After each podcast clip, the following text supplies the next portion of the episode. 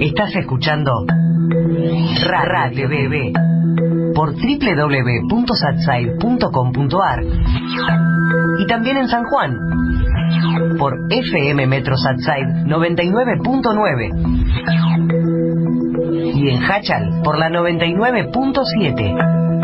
Tenemos del otro lado de la línea en este mismo momento a Patricio Delgado. Él es delegado de la TDA.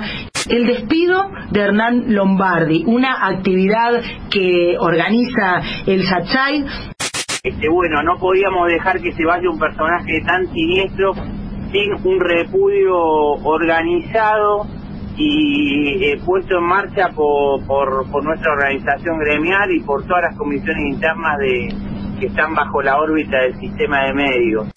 Una cosita que no soy delegado, soy ex delegado porque la TDA, eh, este muchacho la, la cerró con Sania y bueno, ya no, no, no represento a esos compañeros, pero seguimos seguimos tratando de estar organizados, pero bueno, no tengo la representación como lo tuve hasta el 27 de diciembre del 2017.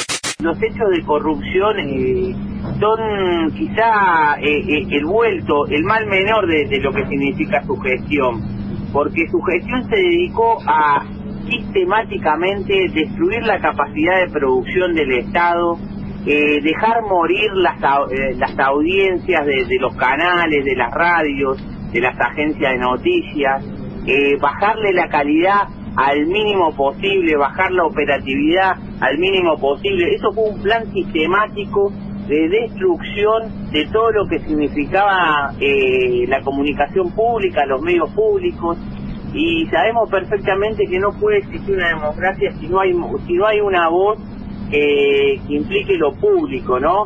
Somos viento. Somos viento. El viento es aire. El aire se convierte en éter. Somos viento. Con la conducción de Antonella Toledo y José Báez. Bajo la producción de Claudia Sánchez. Jerónimo Rojas, que a quien tenemos en línea. Exactamente, del Sindicato de Prensa de Buenos Aires. Eh, un fallo que confirma todo lo que nosotros hicimos durante este año y medio, casi que empezaron los despidos. Así que sí, muy contentos, eh, felices de, dar vuelta a una página y tratar de ahora empezar a escribir eh, lo que viene. Sí, estamos todos acá, ahora estamos celebrando, festejando. Eh, fue una semana para nosotros muy de muchas emociones porque se viven también dentro de Telan nuevos nuevos vientos, así que esto mm. termina de, de confirmar nuestra nuestra pelea, nuestra lucha y y bueno, ahora empezar a pensar en lo que viene, que es lo que nosotros venimos pidiendo también, y es tener una agencia de noticias con los trabajadores adentro y con el contenido que tiene que tener una agencia pública para fortalecer los medios públicos que están tan devastados en esta última gestión de, de Canalla Lombardi. Ya lo que nos hicieron a nosotros, no solo en términos eh, de trabajo, sino en términos personales, ya fue demasiado. A nosotros nos hicieron yo tengo en particular cuatro causas penales por una por haber hecho ingresar a los despedidos en su momento que estaban afuera y nosotros eh, decidimos eh, hacerlos ingresar poniendo nuestras huellas, nos hicieron denuncia por violación de domicilio, nos hicieron falsas denuncias por amenaza, digamos, fue una persecución para nosotros también en términos personales que, fue muy muy desgastante. Y bueno eh, Lombardi es el principal motor de todo ese engranaje nefasto que lo único que hizo fue en este tiempo tratar de vaciar no solo los contenidos sino en términos personales y bueno la, calidad de cada uno de los públicos. Eh, esperamos ahora que quienes asuman esa rol estén a la altura de las circunstancias nosotros estamos seguros de que hay un capital humano de nuestra parte que está preparado para eso. Sí, fue una pelea que nosotros empezamos a dar y se dio en todos los, en todos los frentes, en el frente cultural también, en, los espacios sindicales y políticos tuvieron un acompañamiento para con nosotros que fue, fue muy importante para, para poder revertir los despidos, eh, términos académicos, digamos, tuvimos un sinfín un abanico enorme que no tenía que no tenía límite de los de las solidaridades que nosotros veníamos recibiendo y es por eso que tuvimos una batalla como la tuvimos con cuatro meses el año pasado de, permanencia pacífica en los dos edificios casi cuatro meses este año también de la CAMPE ahí en la puerta de la Cámara para, para reclamarle la justicia que defina con nuestras cautelares, digamos, un sinfín de, de actividades y de actores que fueron parte de esto que, que nosotros todavía no tenemos dimensión de todo lo que fue, pero bueno, ojalá podamos devolver todo lo que para nosotros hicieron nuestros compañeros y nuestras compañeras. Aquí estamos para pelear por el periodismo y atrás del periodismo por la ley de medios. Caja Negra. Ellos te dicen cualquier cosa, libertad de expresión. Si tú les respondes utilizando tu libertad de expresión, ahí es atentado a la libertad de expresión. ¿no? Caja Negra. Lo que está ocurriendo es que está claro que no quedan voces que disientan con Mauricio Macri en los grandes medios de comunicación. Caja Negra. ¿Cómo escribirá mañana su diario? Esto, su diario Clarín. Caja Negra. Un resumen semanal sobre las noticias y sus protagonistas. Caja Negra. Datos de un viaje colectivo.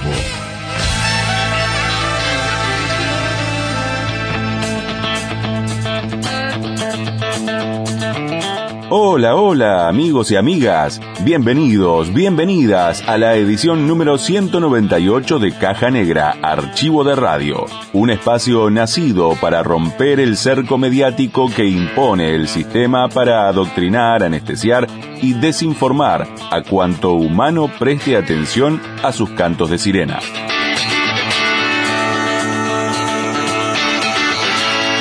Como en cada oportunidad, un libro de Editorial Sicus puede ser tuyo si y solo si dejas un comentario en nuestro muro de Facebook.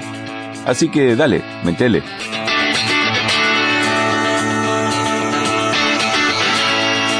Dicho esto, y con la alegría de transitar la primera edición de Caja Negra en la nueva era política, te damos las pistas para no perder el rumbo durante la próxima hora de programa.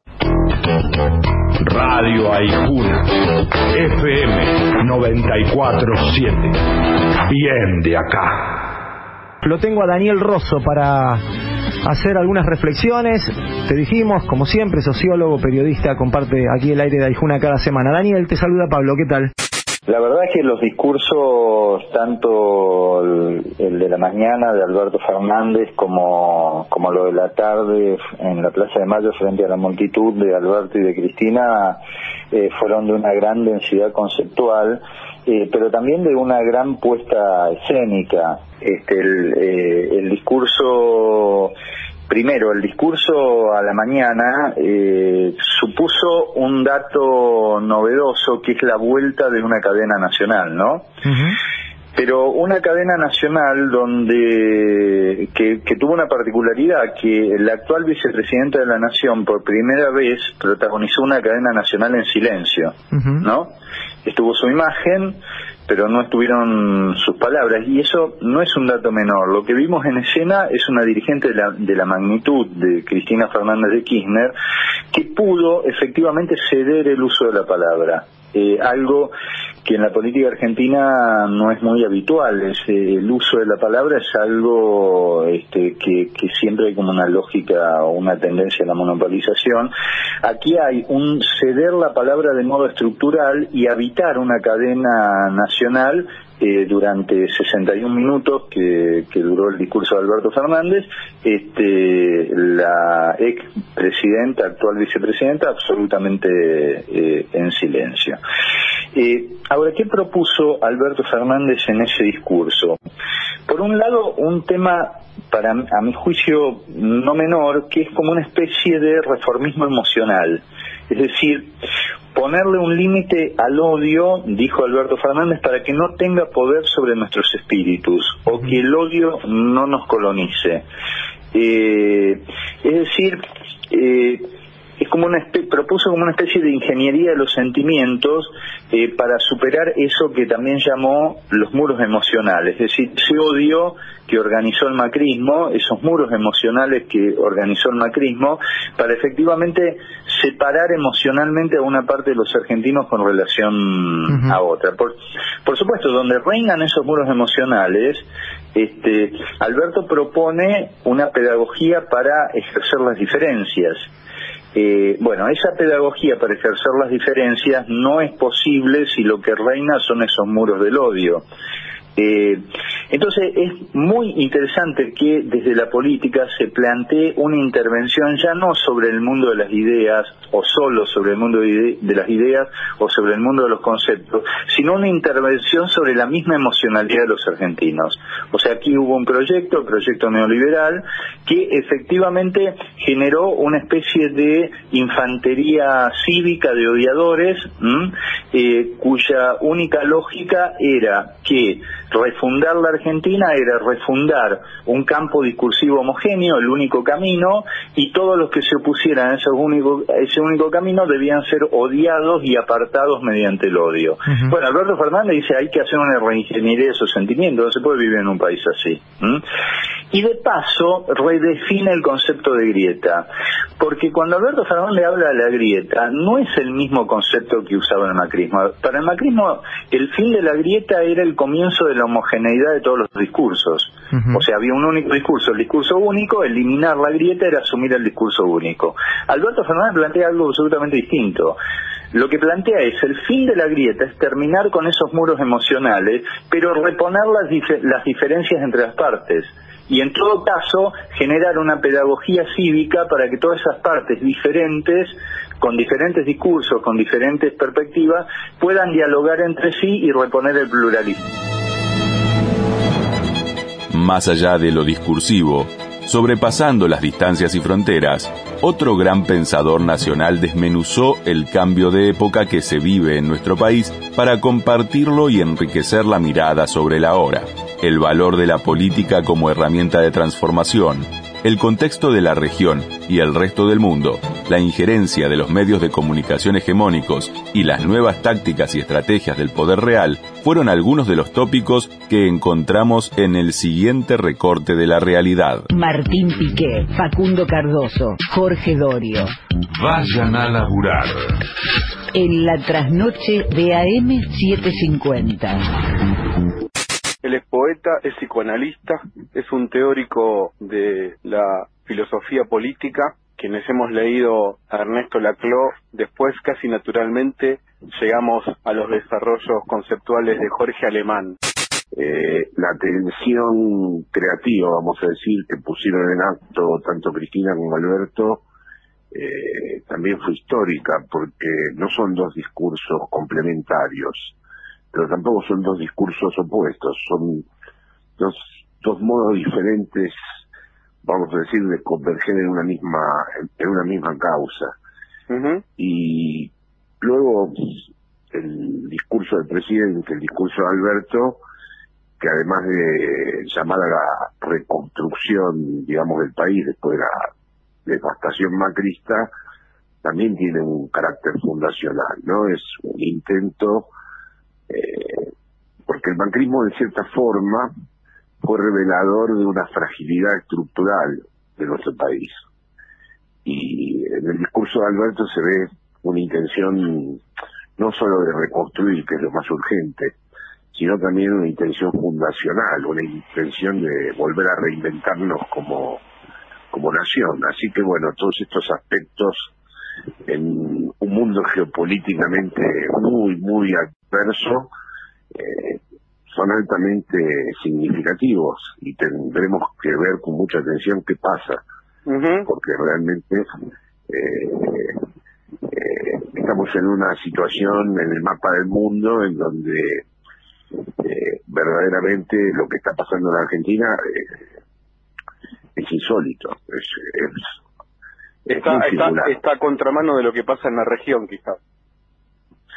Y lo que pasa en el mundo, e incluso el modo de ser de ellos dos está de lo que pasa en el mundo. No creo que exista en ningún lugar del planeta un presidente y una vicepresidenta con estas características, ¿no? Y con esto en donde por un lado no están peleados y por otro lado tampoco son complementarios, sino que cada uno eh, abre un espacio distinto, una enunciación diferente, una gramática distinta, eh, un modo de dirigirse a su pueblo también distinta, en fin, eh, hay muchos rasgos que vuelven a mostrar que la Argentina es un país excéntrico.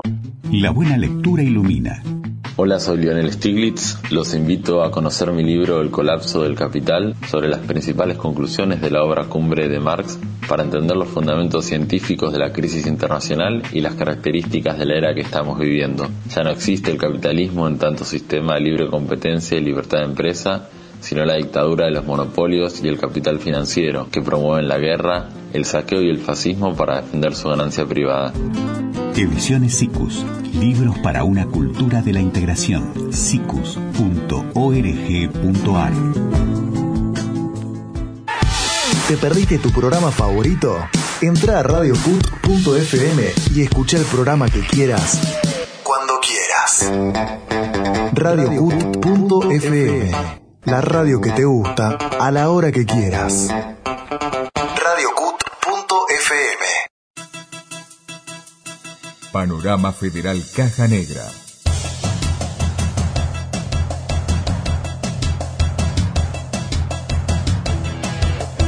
Provincia de Entre Ríos. 100 rondas por una vida sin agrotóxicos.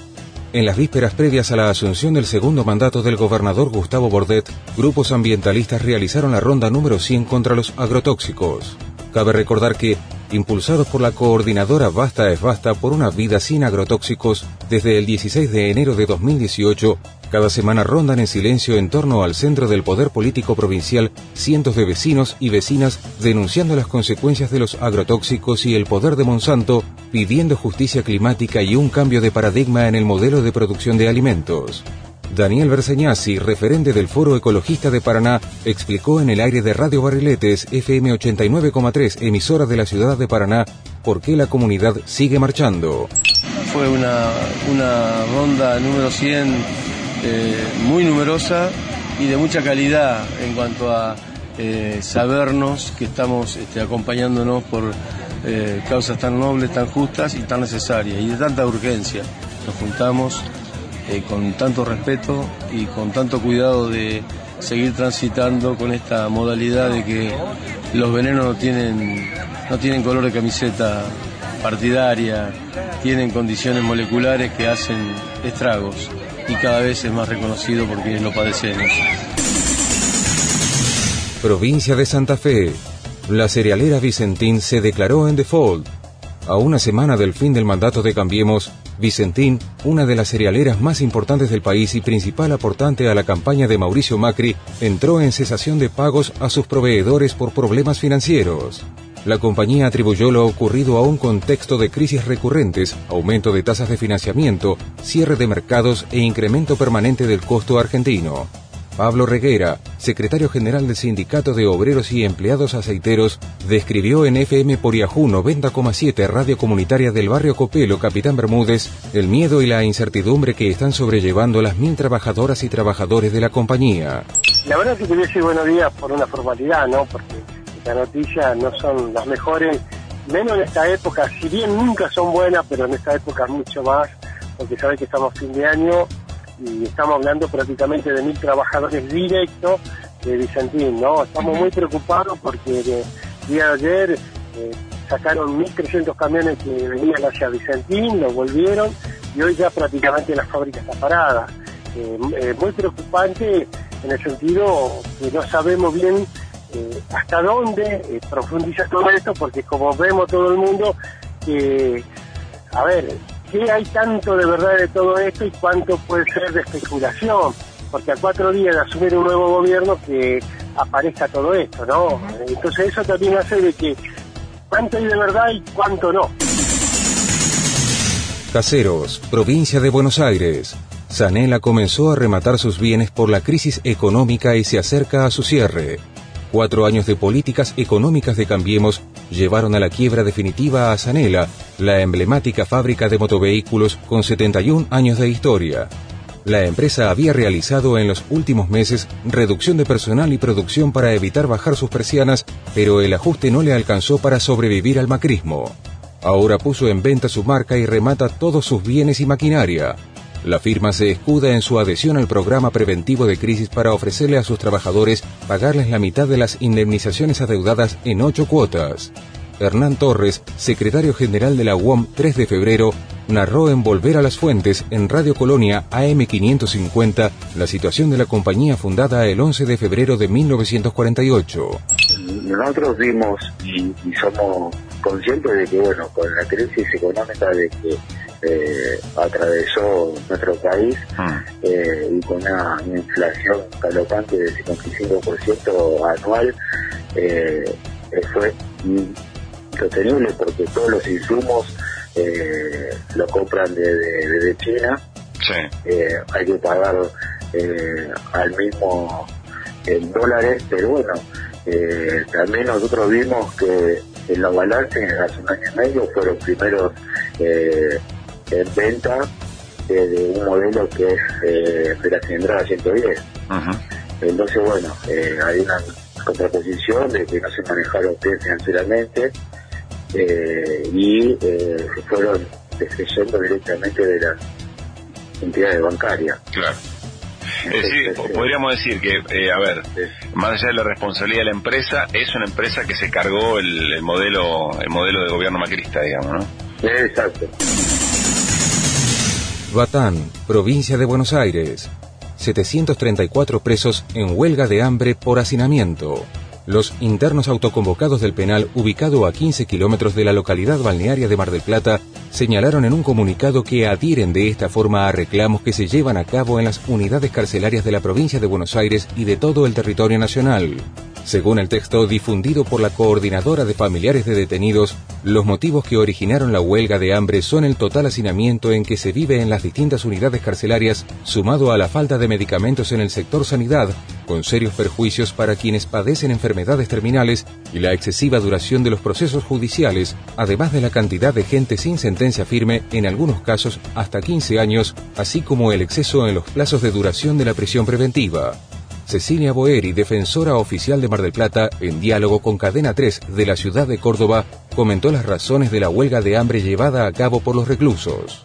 Lo que piden tiene que ver con, eh, con situaciones puntuales de, cómo se hacen los informes este, eh, por parte del servicio penitenciario, la demora en esos informes del servicio penitenciario, eh, la existencia, por ejemplo, de que hay un solo psicólogo en la unidad y la demora que eso genera.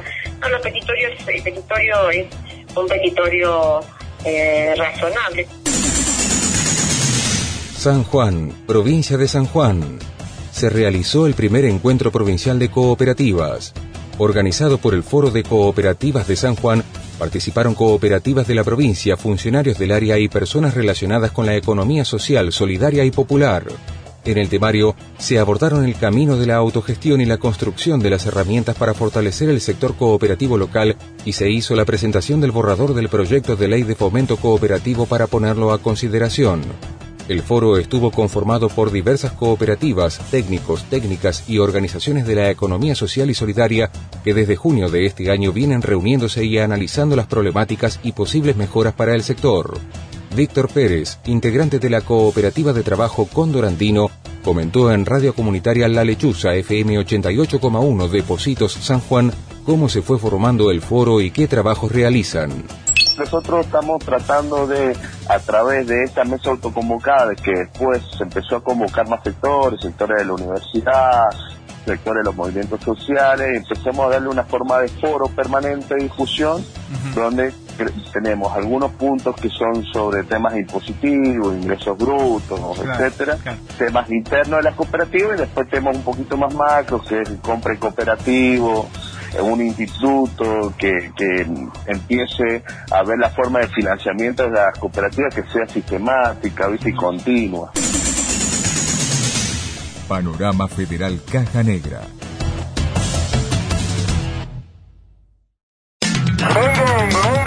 Chaco, Misiones, Córdoba, Entre Ríos, La Pampa, Jujuy, Río Negro, Buenos Aires, La Rioja, Neuquén y cada vez más provincias reciben todas las semanas los datos de Caja Negra. Accede a nuestro mapa en www.cajanegra.org. Ovacionado como un auténtico rockstar, el nuevamente flamante ministro de Salud de la Nación ingresó a los despachos de dicha cartera. Exultante, feliz, emocionado, Ginés García se dirigió a la concurrencia que festejaba su regreso y adelantó que su primer medida sería mejorar y restablecer el protocolo para la interrupción legal del embarazo que Cambiemos aprobara y derogara con horas de diferencia durante los últimos días de su gestión. Año 2018, República Argentina con Urbano Bonaerense, Partido de Malvinas Argentinas, Universidad Nacional de General Sarmiento, Los Polvorines. Latitud sur, 34 grados 31 minutos 20 segundos. Longitud oeste, 58 grados 41 minutos 57 segundos. En el capítulo anterior de Para mañana es tarde. Estamos ahora en comunicación con Nina Brugo, que es abogada, histórica militante feminista y además una de las redactoras del proyecto de la campaña nacional por el derecho al aborto legal, seguro y gratuito. El protocolo viene a ser qué, cómo actuar con los casos que ya están en, eh, desde el año eh, 1921 eh, en el Código Penal en el que el aborto no es punible y, solucionar y especificar bien todo lo que hace a lo que es, eh, fue el caso FAL en marzo de 2012 donde todas las cuestiones de violación eh, entraban también como causales legales de interrupción del embarazo. Y adecuar también con lo, con lo que determina y que permanentemente se va actualizando la Organización Mundial de la Salud. Exacto. Eh, eh, bueno, se fue haciendo avances, se fue enriqueciendo, inclusive en el 2015 también. Pero en líneas generales eh, se puede decir que las provincias, no todas adhirieron y además hubo mucho este, trabas, inclusive donde estaba adherida también las provincias, o dictaron su propio protocolo poniendo elementos que no eran necesarios. En realidad no es diferente a lo que había, eh, tuvo, tuvo Rubinstein. No hubo una diferencia sustancial, sino algunas precisiones mayores. Eh, teniendo en cuenta eh, lo que se sabe, lo que ya el Código Civil eh, de que entró en el año 2015 y teniendo en cuenta también nuevas normativas que surgen de la Organización Mundial de la Salud. lo que sí hace el hecho es que ahora hay un aval fundamental que es una resolución ministerial porque cuando meramente era una resolución, pero no con carácter ministerial que está ya en el boletín oficial, eh, digamos, reconocida, no no tiene eh, mayor impacto jurídico para mm. poder eh, que adhirieran y le y la cumplieran en diferentes lugares lo que aquí eh, yo creo que Ginés está convocando rápidamente es a todos los ministros de salud de toda la provincia y explicarle eh, concretamente que acá no hay nada que no esté legalizado porque el aborto es legal en la Argentina salvo cuando eh, es eh, una cuestión voluntaria.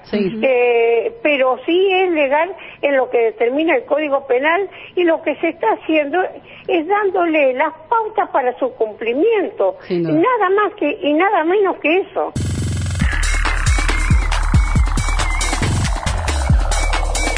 El desembarco del nuevo gobierno en la gestión es tan veloz como voraz es la emergencia que debemos enfrentar cada argentino y argentina a como de lugar.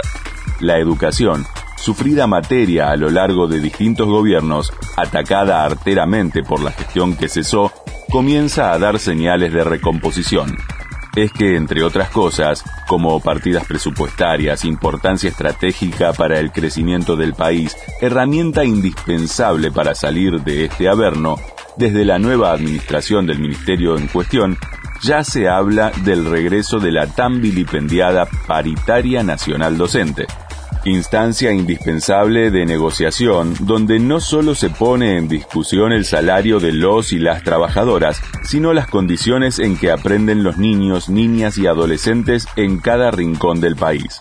Lo que se viene en la voz del flamante ministro. Somos todos un equipo. Somos todos un gran equipo. Somos tu equipo. Somos tu radio.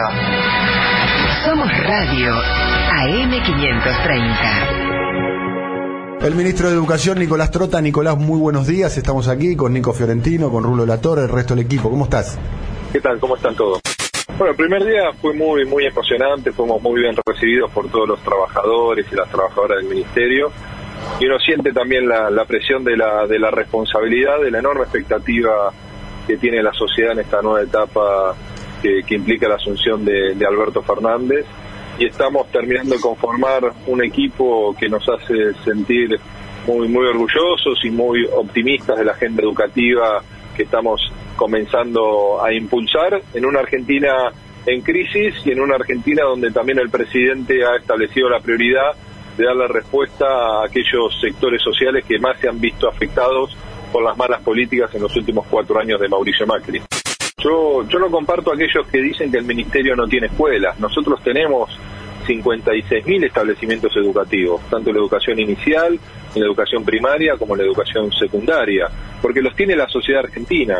Y el desafío lo ha planteado claramente el presidente Alberto Fernández, que nosotros tenemos que tener una política federal que permita romper esas diferencias, esas asimetrías educativas que se encuentran en la Argentina. Y en eso nos estamos abocando, ¿no? Parte de eso se vincula al restablecimiento de la paritaria nacional docente, que no solo tiene aspectos salariales, sino una amplia agenda pedagógica, de formación de, de, los maestros y las maestras y de los propios objetivos colectivos que nos tenemos que trazar en el campo educativo, y eso va a ser un eje sustantivo vinculado también a lo que ha planteado el presidente de hacer foco en la escolarización temprana en nuestros niños y niñas y en la jornada extendida, jornada completa en nuestra educación secundaria, iniciando esos procesos por aquellos lugares donde hay mayor vulnerabilidad social, porque creemos que el desafío principal que tiene hoy nuestra escuela es romper las inequidades de origen con lo que llegan nuestros niños, niñas y adolescentes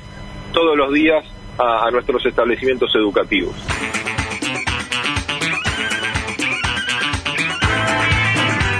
A como está el periodismo de guerra, el laufare, las patrullas perdidas de inteligencia y lo que acontece en la región, una reforma judicial se impone como una prioridad en la agenda de gobierno, toda vez que parecen haberse enquistado en el lado oscuro del poder una serie de elementos disruptivos del funcionamiento libre y democrático del sistema político.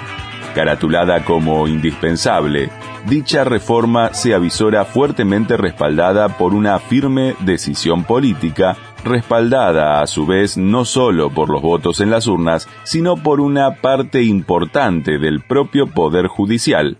¿Acaso su carta mejor para este tute cabrero? FM La Patriada en Argentina. Todos en cuero en Paternal. Desde el barrio hacia todos los barrios del mundo. FM La Patriada en Argentina. Todos en cuero en Paternal. Desde el barrio hacia todos los barrios del mundo. Estamos en comunicación con María Laura Garrigós, que es que fue jueza, toda la conocemos, hoy integra la Comisión de Administración de Justicia del Instituto Patria. La reforma del Poder Judicial va a ser indispensable y ahora me parece que aunque los jueces se abroquelen y se nieguen, y Pataleen hay tanto consenso en el resto de la comunidad, o sea, los que no son jueces, que va, este, igual va, a seguir adelante. Va a ser muy difícil que logren este, boicotearla como ya lo hicieron en varias oportunidades. la reforma que están proponiendo o que están anunciando y todavía nada está escrito, digamos, no, no es ley, es aquella que pretendió hacer Beris en su momento y que le costó a Beris de Cierro. Claro. Ajá. ¿Y de qué, de qué se trata más o menos? Eh, es la unificación, del, la, unificación de todo el fuero penal de Capital Federal, este, con excepción hecho de los jueces de la ciudad, este, para habilitarlos a hacer a todos estos jueces, jueces federales de la ciudad de Buenos Aires y este, de esta manera se diluye el poder de los 12 jueces federales de Comodoro Pi. O sea, de 12 pasarían más o menos a, 112. Ah, bien, más, más, más, de 100. Sí, más o menos, sí. Y quedan todos... que, que es imposible controlar un fuero de 100 personas. Y además avanzar sobre el acusatorio. Así que, digamos que para las cámaras del interior del país, este, de las provincias, quiero decir, para los jueces federales de las provincias, la única diferencia es que avanzarían sobre el código procesal que este, sancionó el anterior gobierno de Cristina Fernández de Kirchner y sobre el que avanzó el gobierno de Macri, aunque con mucha lentitud, y están todos de un lado y del otro, del otro lado del arco político de acuerdo. Y no solo están de acuerdo los políticos, sino todos los académicos del país, y que es además el sistema que rige en todas las provincias del país. Es este sistema acusatorio que es que los fiscales son los que llevan adelante la, investigación. La investigación. ¿Eso ocurre en todas las provincias menos en, menos en el sistema federal? Y ahí son los jueces hacen lo que quieren. Este, los jueces no quieren porque no quieren perder el poder de investigación, porque el poder de investigación es un poco yo la hago, yo la vendo, ¿no?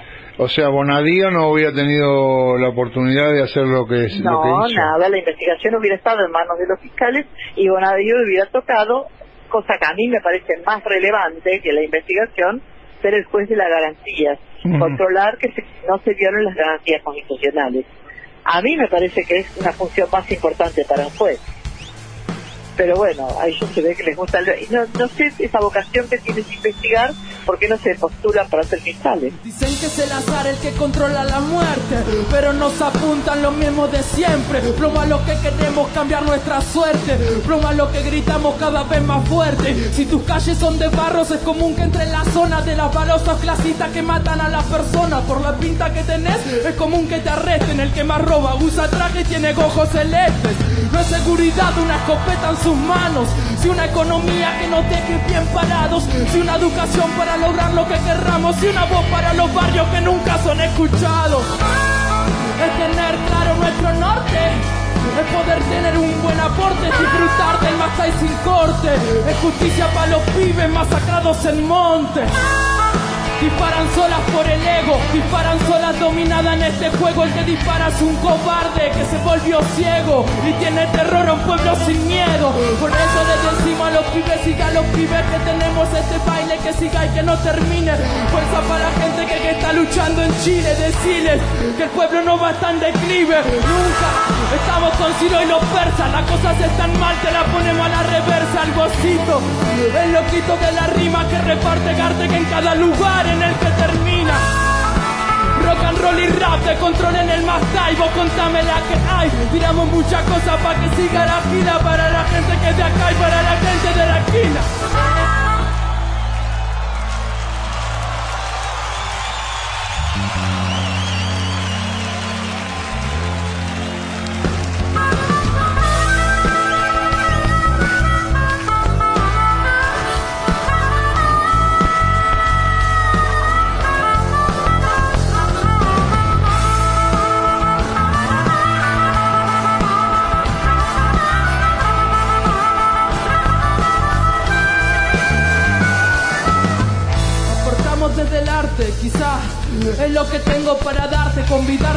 Garte, que esto que nace acá y se va para otra parte, que te invita a teletransportarte, a enamorarte de estos ritmos. Estamos con Ciro los míos. Estamos dibujando una especie del camino, pero no estamos guiados por el destino, sino por la frase improvisada que te rimo, no termino en el camino, soy canino, sigo y no persigo nunca, súper fresco por la nuca. Mira que los bastones nos vivieron jodiendo y los lápices siguen escribiendo.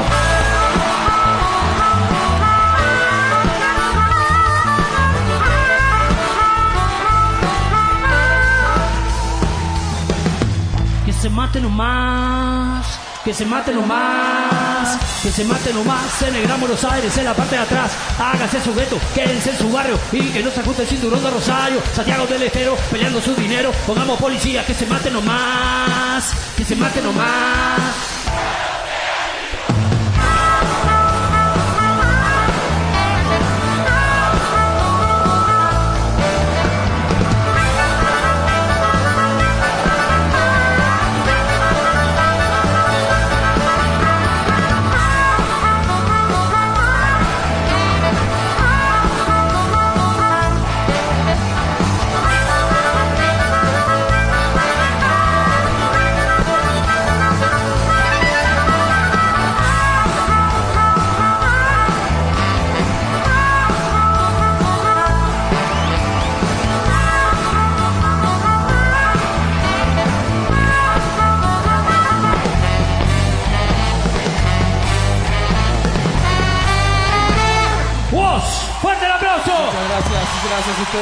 Muchas gracias.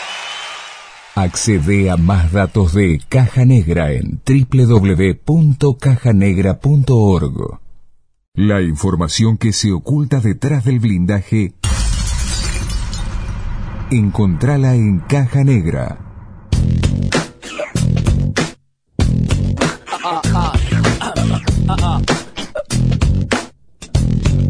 Nos vamos a cambiar de bando.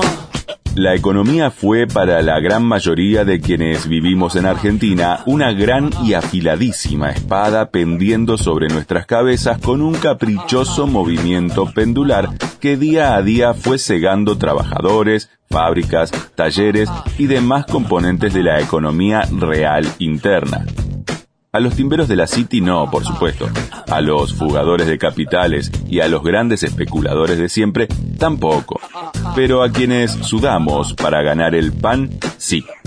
No obstante el calamitoso escenario, el nuevo gobierno ya en funciones se puso a remediar la sangría activando una serie de medidas y acuerdos políticos que prometen una reactivación rápida y suficiente como por lo menos para dejar de padecer tanto y finalmente hacer pie para salir del pozo. Transmite CW1 Radio Colonia AM550.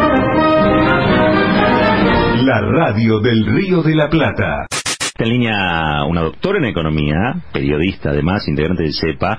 Ella es Julia Estrada. ¿Qué hace Julia? ¿Cómo te va? Muy buen día. Roberto Caballero y Marcos Italiano te saludan aquí desde Radio Colonia. Bueno, en primer lugar decir que Martín Guzmán es una persona muy preparada, personalmente nos conocemos y tiene ese, ese plus de conocer de adentro al monstruo, si se me permite decirlo en esos términos, conoce el funcionamiento del Fondo Monetario Internacional y conoce la lógica que suele aplicar el FMI en las renegociaciones de deuda en otros países subdesarrollados, no solo en la historia argentina, que es también un, plus en ese aspecto.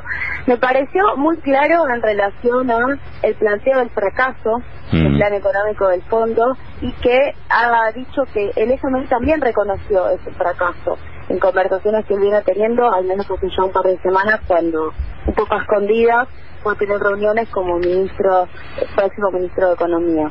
En segundo lugar, eh, bueno, me parece muy importante que él plantee que la reestructuración de la deuda tiene que ser algo constructivo, no algo destructivo y que eh, esa lógica de el gobierno que viene no quiere pagar, el gobierno que viene quiere hacer una cita, que va a perjudicar a los acreedores, toda una instalación mediática que ocurrió a lo largo de la campaña de ya, porque el discurso era viene Venezuela, por eso también el 12 de agosto hubo una reacción tan negativa de los mercados, porque el macrismo instaló que lo que venía el peronismo estaba fuera de los ámbitos democráticos y de las lógicas de diálogo. Bueno, dio vuelta a eso Martín Guzmán diciendo, eh, acá hay una cuestión muy lógica, nosotros no construimos un nuevo contrato o nuevos contratos de deuda, no hay posibilidad de que ustedes cobren y que a nosotros nos vaya bien. Pero planteándolo en términos positivos, con todas las frases que Axel Kicillof ayer también citó respecto de los muertos no pagan de Néstor Kirchner y también incluso de Cafiero, Antonio Cafiero. Con lo cual me, me parece importante eso. Por otro lado, me parece importante que se haya hablado de ingresos, que el ministro de Economía no atienda solo la macro, en términos más de presupuesto y reestructuración de deuda, sino que atienda los ingresos en el corto plazo de jubilados y en general del conjunto de la población, que no quede relegado al, trabajo social, a la cuestión de desarrollo social o al claro.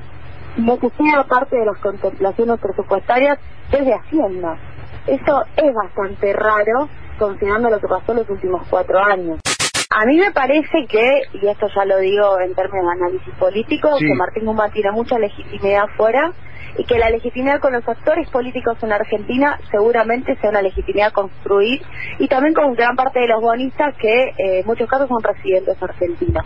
Ahora, hay una enorme doble vara en relación a cómo se critica a Guzmán por recién haber bajado del avión, entre comillas, porque la verdad es que eh, es una persona que viene viendo a la Argentina desde afuera, cuando nos pusieron afuera y que hicieron que la toma de decisiones de afuera sea más relevante que la de acá, fueron ellos, pero cuando viene alguien del sector privado, que es lo mismo o, peor que haberse bajado de la ley, porque en realidad tiene otros intereses contradictorios, encontrados con, con la gestión pública o con el bien público, no pasa eso, eso es algo revalorizado y yo decía, lo ponía por Twitter el otro día, si hubiera que retomar la gestión macrista de cero y alguien me pidiera algún consejo, yo le diría, los CEOs en el gobierno no sirvieron o no sirven, no porque no tengan un conocimiento específico de cómo hay que eh, tomar decisiones en relación a algún sector, sino porque la gestión pública eh, en algún punto requiere esa profesionalización.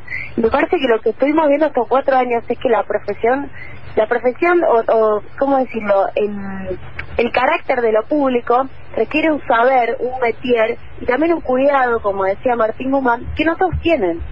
Y que eso está primero. Después está, obviamente, la idoneidad, la idoneidad sectorial. Y a mí me parece que eso es lo que más importa, más allá de dónde venga. Lo mm. que pasó es que la cuestión de los CEOs no funcionó y funcionó mucho más la rosca, al estilo Monzó, al estilo de muchos armadores del peronismo, incluso de Cambiemos, que se pusieron a hacer política en lugar de ver eh, si eras bueno o no de dónde venías, por eso ibas a ser eh, bueno en la gestión pública, con todos los intereses contradictorios que significó eso. Durante cuatro años, el gobierno de Mauricio Macri Blanco Villegas mantuvo apagadas las luces del monumento a Eva Perón en las caras norte y sur del mítico edificio que ocupan los Ministerios de Desarrollo Social y Salud, en los cruces de las avenidas Belgrano y 9 de Julio, en la capital de todos los argentinos echando mano a su rancio negacionismo, tratando de conjurar con dicho acto la memoria popular, en otros de sus actos de provocación permanente para alimentar las grietas, la seocracia había mandado no encender las luces de lo que ya, muy a su pesar, se conformaba como una postal porteña. Durante la semana que resumimos, la esfinge de la abanderada del pueblo volvió a brillar en la noche de Buenos Aires y con ella vuelven al centro de la escena los millones de compatriotas que tienen vulnerados sus derechos, acrecentadas sus necesidades, pisoteadas sus dignidades. Radio 10 presenta a Gustavo Silvestre. Comienza Mañana Silvestre. Mañana Silvestre. Mañana Silvestre. Con el gato en Radio 10. La radio es mi despertador. Daniel, ¿qué tal? Buen día, gracias, ¿eh? Buenos días, Gustavo, y un gran gusto. ¿eh? Bueno, bueno, hoy van a, por decisión suya y de Ginés, porque es el ministerio que comparten el edificio, eh, vuelven a prender a Evita, ¿no? Sí, exactamente. El, edificio de la 9 de julio es donde está Salud y Desarrollo Social y efectivamente hoy a las 8 y 25 vamos a hacer de vuelta a iluminar Evita. Es algo absurdo lo que ha hecho el gobierno anterior, eh, dejando de iluminar una imagen que para mí trasciende todo, que es justicia social, que es símbolo de de mirar a los que menos tienen, de, generar derechos. Bueno, la Argentina tiene que, para salir de la grieta, tiene que reconstruir la mirada hacia los que menos tienen y un símbolo es esto de volver a aprender a Evita, que es algo que absurdamente no mm. sucedió durante cuatro años. y así terminamos con 60% de pobreza en los niños, 40% de pobreza general. La Argentina está mal, mal de verdad, la situación es muy crítica, en serio, y acá hay que trabajar para reconstruir ya planteó con claridad Alberto Fernández que el tema del hambre es la primera cuestión, que es el punto primero que hay que resolver. Ahora también hay que empezar a vincular planes sociales con trabajo, hay que desendeudar a la familia, esta cosa de que todo el mundo debe plata y plata que entra a la casa es para tapar agujeros, para pagar la deuda que alguien tomó al 200% de interés anual en la financiera de esquina. Hay mucho para hacer y nosotros empezamos con el tema del hambre y el desendeudamiento de la familia, que son las dos cosas que hoy están desacomodando la vida cotidiana de los argentinos. Eh, dos cosas son desesperantes. La baja del consumo de leche y que cuando uno hace el control de peso y talla nos está dando una generación de chicos petizos y obesos. Eso es lo realmente más complicado. sobre esa base estamos planteando eso, fortalecer y, no solo resolver el problema del hambre, sino empezar con lo prioritario, que son los chicos más chicos, hacer una tarjeta de alimentos para madres que tienen chicos menores de 6 años, una tarjeta que permite comprar solo alimentos, no permite extraer dinero del cajero, sino solo alimentos, los alimentos que quiere la familia, de la forma que quiere, y va a haber todo un conjunto de nutricionistas y promotores de salud que la van a orientar, que van a decir, fíjate, te conviene más lácteos, o anda por acá o por allá. Es una política nutricional, resolver el problema del hambre y la malnutrición en Argentina. Nosotros hemos detectado lo que se llaman los mil comedores en situación más crítica, los mil puntos del país en situaciones más críticas, que en general son los grandes centros urbanos, es lo que el INDEC marca como las situaciones de mayor pobreza. Sobre esa base vamos a arrancar. Esto es un gobierno de abajo hacia arriba, empieza a reconstruir el trabajo de abajo hacia arriba, empieza a trabajar en los barrios, empezamos por los lugares que están en situación más crítica para resolver el problema del hambre, es eso, es bien de abajo hacia arriba. Porque perdiste tanto tiempo indecisa al hablar, tan dura como Humphrey Bogart. Entre lujurias y represión, bailaste los discos de moda y era tu diversión burlarte de los ilusionistas. No llores por las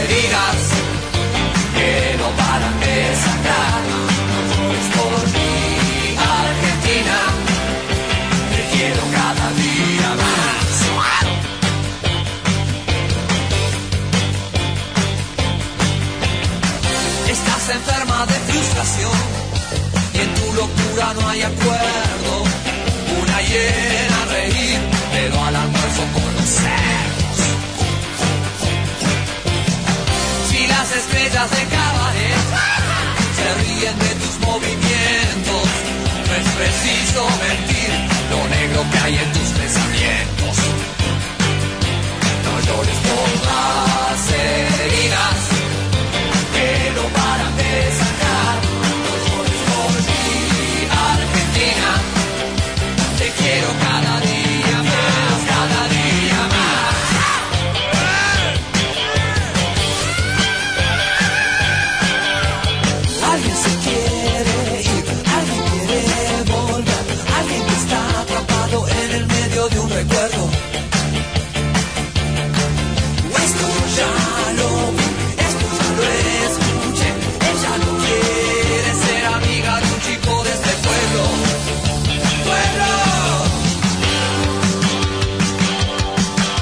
Bien amigos y amigas, esto ha sido todo por hoy.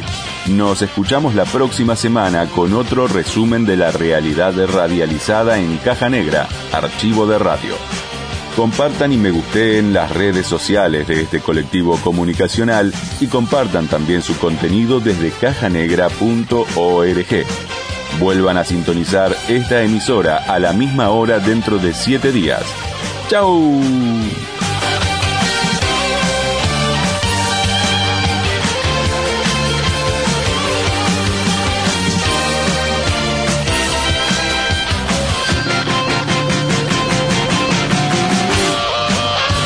Cuidan de Caja Negra.